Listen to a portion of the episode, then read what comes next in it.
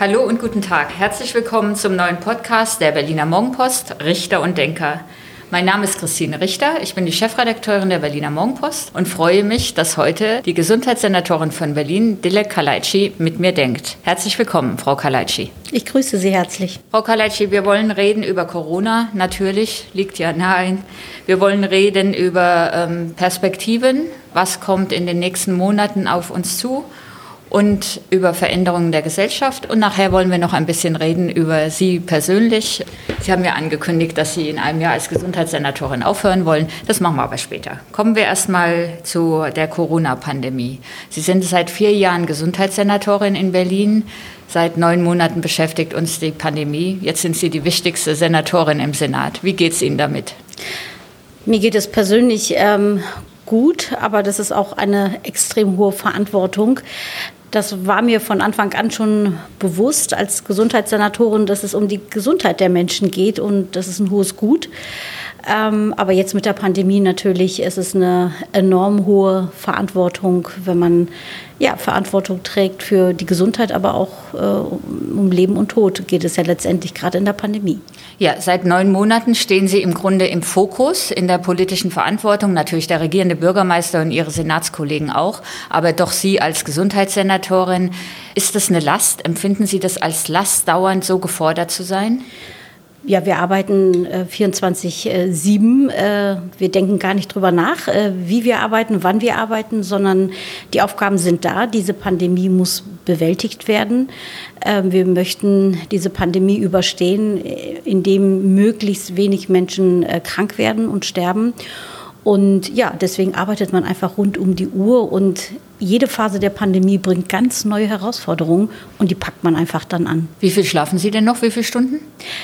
Ich habe früher auch schon wenig geschlafen, deswegen macht mir das tatsächlich zurzeit nicht so viel aus, dass ich ähm, mit wenig Schlaf auch gut durcharbeiten kann. Was ist denn das so? Vier Stunden, fünf Stunden, sechs Stunden? Also fünf Stunden schon, ja, ja fünf Stunden, sechs Stunden manchmal auch, aber ich bin keine Langschläferin sowieso.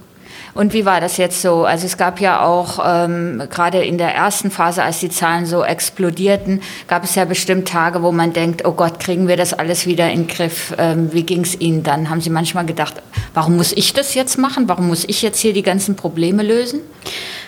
Interessanterweise war ich sehr früh schon eigentlich mit dieser Pandemie hm, sehr intensiv befasst. Ähm, schon Ende Januar habe ich die erste Krisensitzung einberufen, wo alle noch gedacht haben, das ist ein Thema weit weg und wird es überhaupt eine Pandemie?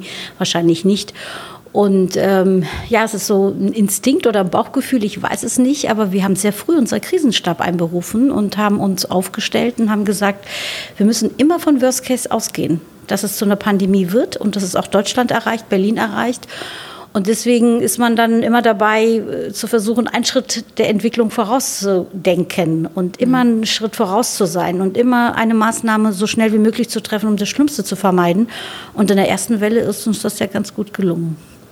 Sie haben ja auch im Senat ähm, ordentlich zu kämpfen gehabt. Wir sind ja seit vielen Wochen auch, ähm, auch im Kontakt. Also ich als Chefredakteurin der Berliner Morgenpost mit Ihnen als Gesundheitssenatorin. Es gab ja in der Anfangszeit, als Sie gesagt haben, wir brauchen ein Notfallkrankenhaus, schon Kritik ähm, an Ihnen, warum Sie dieses Krankenhaus, was bis heute nicht genutzt wird, ähm, für viele Millionen errichten lassen.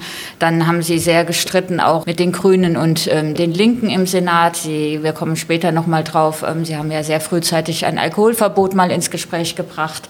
Ähm, wie haben Sie so diesen, diesen Konflikt erlebt? ähm, als einsame Ruferin in der Wüste oder unterstützt von Ihren Kollegen?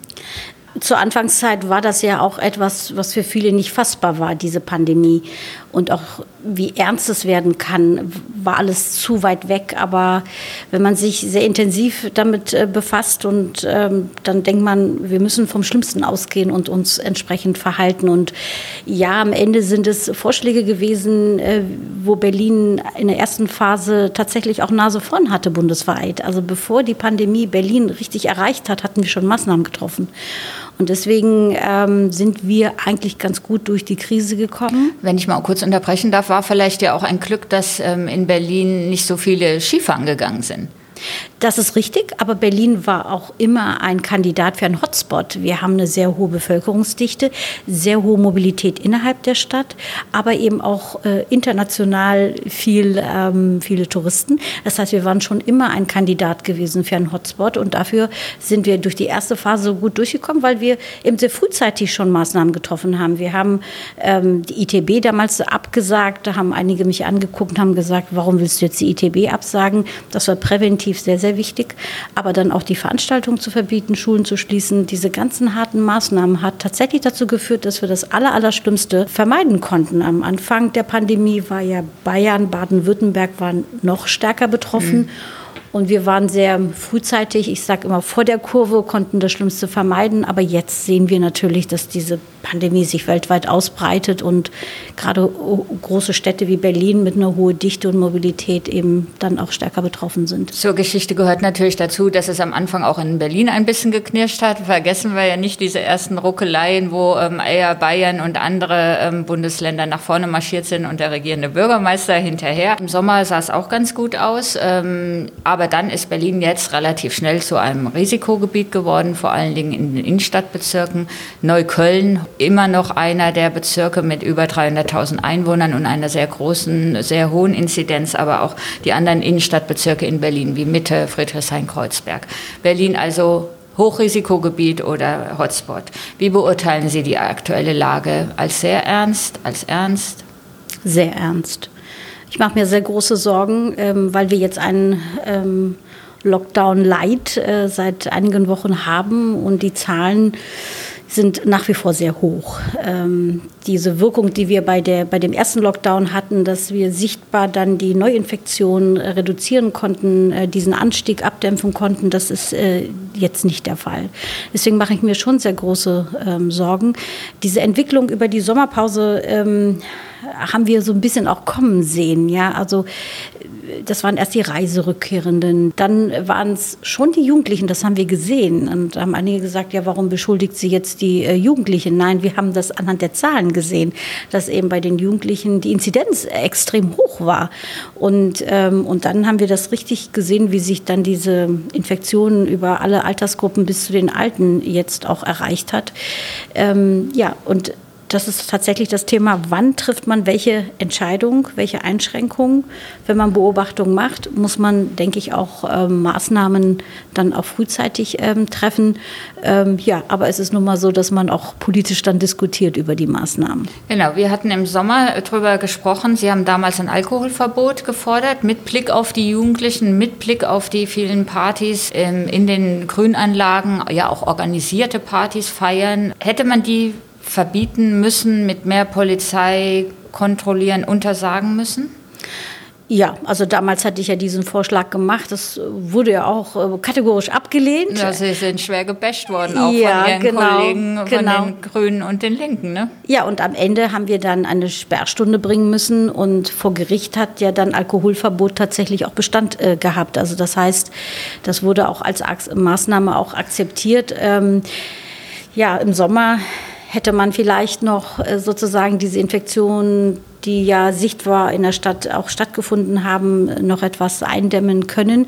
Ähm, wir haben auch ähm, zu hohe Obergrenzen bei privaten Feiern gehabt. 750 bundesweit war, hatten wir die höchste Obergrenze und auch diese privaten also Sie Feiern. Die Entschuldigung, Sie meinten die Hochzeiten, vor allen Dingen die Hochzeiten. Genau, auch. die Hochzeiten, mhm. genau. Da haben wir die Obergrenze äh, dann auch angepasst, aber die großen Feiern hatten da schon äh, äh, stattgefunden, ja.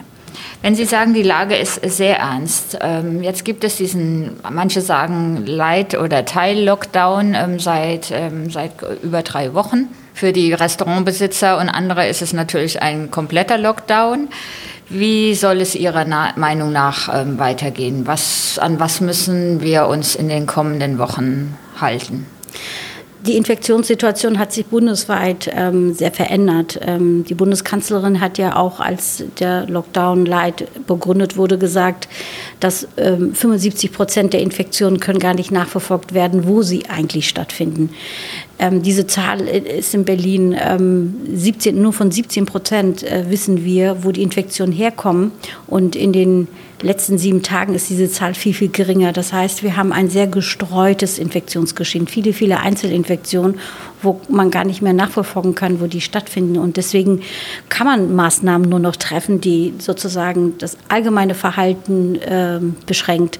Ähm, das heißt, dort, wo die Menschen zusammenkommen, gemeinsam unterwegs sind, gesellig zusammenkommen, in Gruppen zusammenkommen, all diese Anlässe müssen vermieden werden. Und das ist der Versuch mit dem Lockdown ähm, Light. Ähm, wie gesagt, die Wirkung ist leider nicht so, wie wir uns das äh, erhofft haben. Deswegen mache ich mir tatsächlich große Sorgen. Verstehen Sie die Ungeduld auch gerade bei den jungen Leuten, die sagen, jetzt habe ich das schon acht Monate mehr oder weniger ertragen, mich einschränken müssen, ähm, keine großen Feiern, keine, meine, diese ganzen 18 Geburtstage finden ja dann doch so nicht statt, wie sie das wahrscheinlich vor einem Jahr getan hätten. Oder ähm, Abschlussfeier nach dem Abi oder Erstsemesterpartys, all das gibt es nicht. Verstehen Sie, dass die frustriert sind und sagen, dann lass mich doch wenigstens abends mit drei, vier, fünf Leuten vor der Bar ein Bier trinken? Trinken? Ja, Verständnis hat man natürlich, weil junge Menschen genau in dem Alter dann auch ähm, zusammen unterwegs sind, auch einiges ausprobieren und dergleichen. Ähm, da hat man natürlich Verständnis dafür, aber die Pandemie betrifft nun mal alte, alte alle Arbeits, ähm, alle Altersgruppen.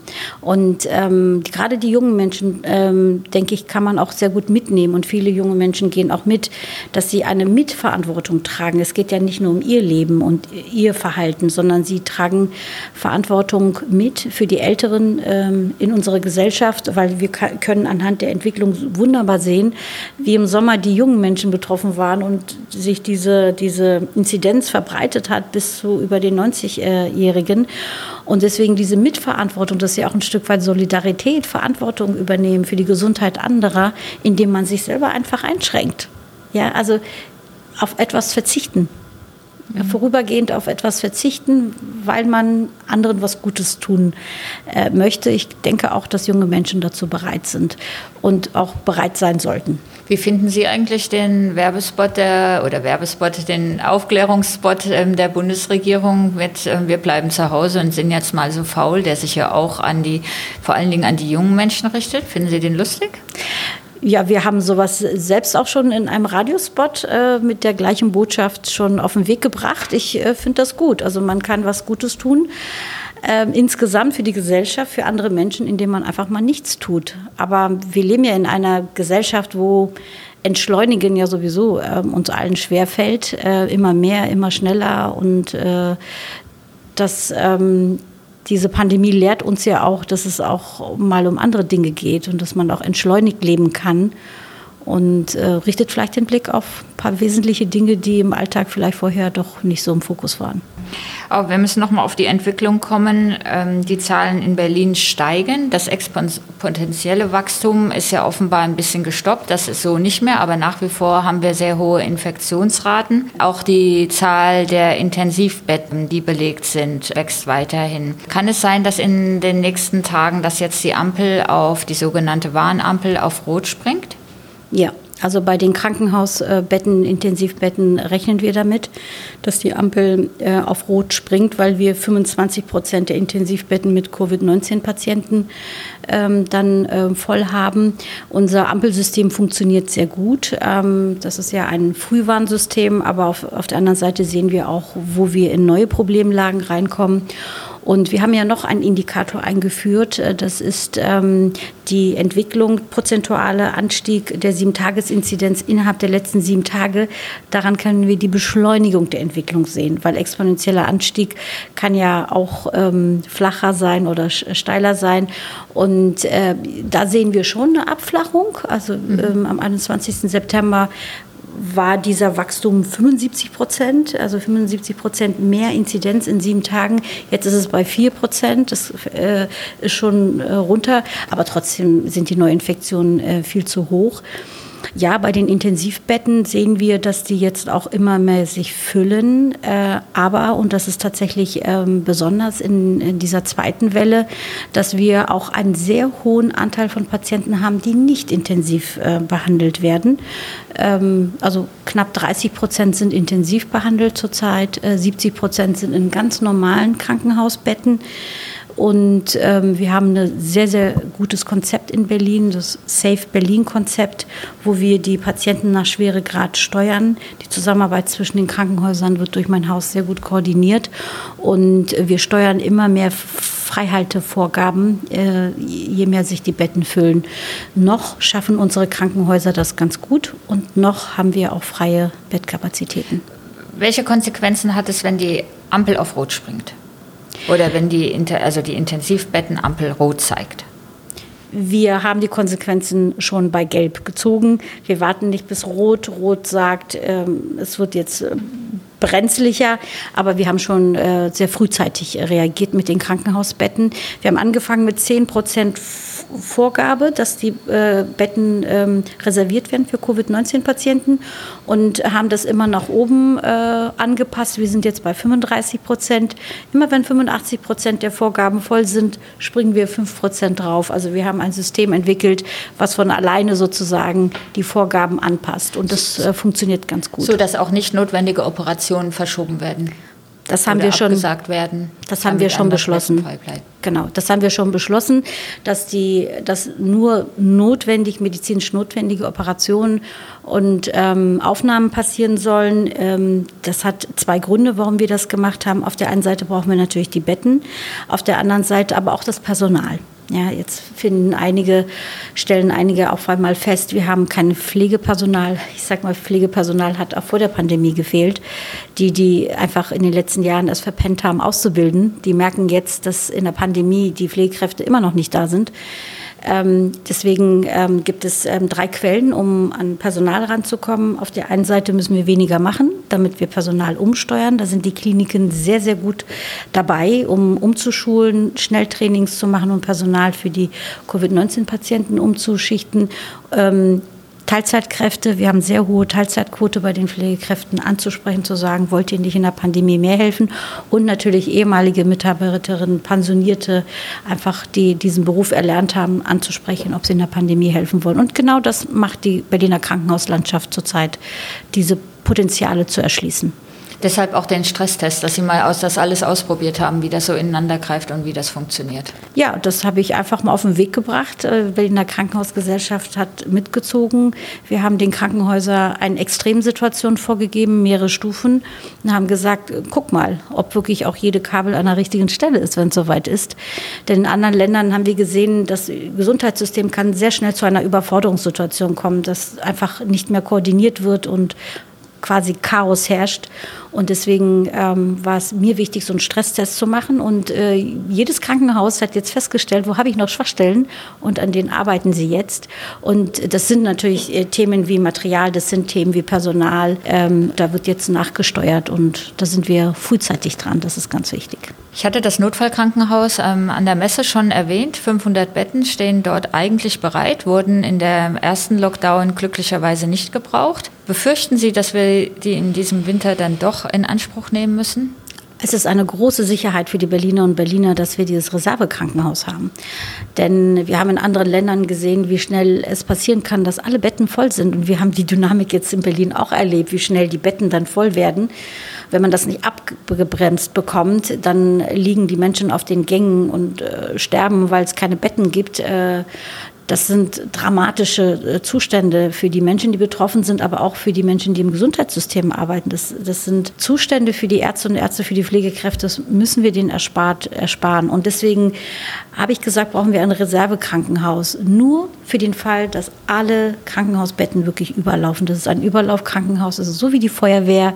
Es ist gut, dass wir es haben für den Fall, dass alle Betten überlaufen. Aber äh, wir freuen uns auch, dass wir es nicht brauchen. Und wo bekämen Sie das Personal her? Wantes hat am Anfang zugesagt, dass Sie Personal bereitstellen wollen. Jetzt hört man, ähm, die haben gar nicht mehr die Kapazitäten, um dafür Pflegekräfte ähm, ähm, schicken zu können. Wo käme das Personal her? Also das Personal für das Reservekrankenhaus ähm, Jaffeestraße, aber auch die zusätzlichen Intensivbetten, die die Krankenhäuser aufbauen. Die Krankenhäuser bundesweit doppelt so viele Intensivbetten. Die Intensivbetten werden aufgebaut, auch in Berlin zusätzlich. Ähm, und das Personal ist ja nicht zusätzlich da. Deswegen war von vornherein klar, sowohl für die zusätzlichen Intensivbetten als auch für unser Reservekrankenhaus kann es nur darum gehen, in einer pandemischen Phase, sage ich mal, wo, wo andere Dinge nicht mehr gemacht werden können, die etwas warten können, Eingriffe, die müssen dann etwas warten wegen der Pandemie. Ähm, und da wird Personal frei. Also wir haben auch in der ersten Welle auch gemerkt, dass bestimmte Dinge nicht mehr gemacht werden. Auch, auch niedergelassene Ärzte, die, die haben gesagt, so, ich sag mal, bestimmte Eingriffe, bestimmte Behandlungen machen wir in der Pandemie nicht. Und da werden tatsächlich Ressourcen frei. Und diese Ressourcen dann umzuschichten, sowohl für das Reservekrankenhaus als auch für die zusätzlichen Intensivbetten, ist genau unser Plan. Sie haben in diesen Tagen, Frau Karleitsch, davon gesprochen, dass es Licht am Ende des Tunnels gibt mit Blick auf den Impfstoff und auf die Zulassungen, die das deutsche Unternehmen BioNTech, ähm, aber auch Pfizer und andere Unternehmen jetzt ähm, beantragen. Wann kann es mit dem Impfen in Berlin losgehen? Ich hoffe wirklich sehr bald. Ähm, diese Pandemie äh, verlangt uns ja allen eine Menge ab und ähm, ich denke auch, äh, müssen wir ehrlich sein, was Zeithorizont angeht. Äh, deswegen habe ich es auch kritisch gesehen, dass einige gesagt haben, wir machen mal ein bisschen Lockdown, damit Weihnachten wir wieder Weihnachten feiern können und das wieder normal wird. Äh, wir müssen immer realistisch sein in dem, was Zeithorizont angeht. Und äh, tatsächlich ähm, auf die Frage hin, wann überwinden wir diese Pandemie, ist die Antwort eigentlich ganz klar. Wenn wir eine, eine, eine, eine Herdenimmunität von 70 Prozent ähm, erreicht haben. Das heißt 70 Prozent Immunität in der, in, der, in der gesamten Gesellschaft. Und das wird aber noch einige Monate, wenn nicht sogar ein Jahr dauern. Das kann, das kann tatsächlich dauern. Das hat äh, natürlich was mit der Verfügbarkeit des Impfstoffes zu tun. Das hat aber auch mit der Impfbereitschaft zu tun. Äh, ich denke, da müssen wir alle mithelfen, auch zu werben, äh, dass dieser Impfstoff eine ganz große Chance ist, äh, diese Pandemie zu überwinden. Ähm, indem einfach möglichst viele Menschen sich impfen lassen, damit wir diese 70 Prozent ähm, erreichen können. Und das ist eines der größten Glücksfälle, dass eben ein Impfstoff jetzt auch ähm, ja, äh, ansteht und äh, mit einer großen Wahrscheinlichkeit sehr bald auch ähm, verfügbar ist. Ähm, das ist natürlich, ähm, natürlich ein Meilenstein in dieser Pandemiebewältigung. Und das ist für mich auch, äh, bisher war immer den Schaden zu begrenzen. Und diesmal geht es wirklich auch um was ganz Positives, äh, dass eben ein Impfstoff da ist und dafür zu sorgen, dass diese Impfungen stattfinden äh, können. In Berlin richten Sie ja jetzt, äh, Sie und ähm, der ehemalige Feuerwehrchef von Berlin, Herrn Prömme, den wir ja auch alle gut kennen, richten Sie ja jetzt diese Impfzentren ein. Ähm, ab 15. Dezember, also ab Mitte Dezember, sagt Herr Prömme, ähm, sind die eigentlich einsatzbereit wird denn dann auch ab Mitte Dezember schon geimpft werden können, also noch vor Weihnachten? Halten Sie das für realistisch? Wir wissen noch gar nicht, wann der Impfstoff kommt. Ähm, wir wissen, äh, dass sozusagen jetzt dieser Zulassungsantrag gestell, an, gestellt wird. Aber wie lange dauert es, bis die Zulassung da ist, das wissen wir einfach nicht. Ähm, das kann Ende Dezember sein, das kann Anfang Januar sein. Wir wollten aber schon vorbereitet sein. Deswegen haben wir gesagt, wir wollen schon Dezember unsere Impfzentren ähm, fertig haben. Wir wissen noch nicht, wie viel ähm, Impfdosen wir bekommen. Die Anzahl kennen wir auch noch nicht. Und was wir auch noch nicht wissen, ist, wer zuerst geimpft werden soll. Denn da steht ja noch diese Priorisierung durch die Kommission, durch ähm, Ständige Impfkommission, Ethikrat und äh, Leopoldina ja noch aus. Die haben ja erst einmal nur ein Positionspapier veröffentlicht. Die haben vier große Zielgruppen genannt. Ähm, über 75-jährige vulnerable Gruppen mit Vorerkrankungen bis hin zu Kita und Schule. Aber wenn man alles zusammennimmt, ist es unmöglich mit den ersten Impfdosen, die wir erwarten in Berlin, so um die 600 bis äh, 900.000 äh, Best Case äh, werden wir alle Zielgruppen nicht schaffen. Das heißt, es muss noch eine Priorisierung geben und diese Priorisierung muss bundeseinheitlich sein. Das wäre jetzt meine Frage gewesen. Wollen Sie das in Berlin entscheiden, wer zuerst drankommt und wer zuerst geimpft werden soll oder soll das bundesweit einheitlich geregelt werden? Wir haben eine Bund- und Länderverabredung ähm, äh, zum Thema Impfen für die nationale Impfstrategie. Da gibt es zwei Phasen und es ist eine klare Verabredung, dass es hier bundeseinheitliche Priorisierung gibt. Werden Sie sich impfen lassen? Ich werde wahrscheinlich äh, mal gucken, ob ich in die äh, Zielgruppe reinpasse.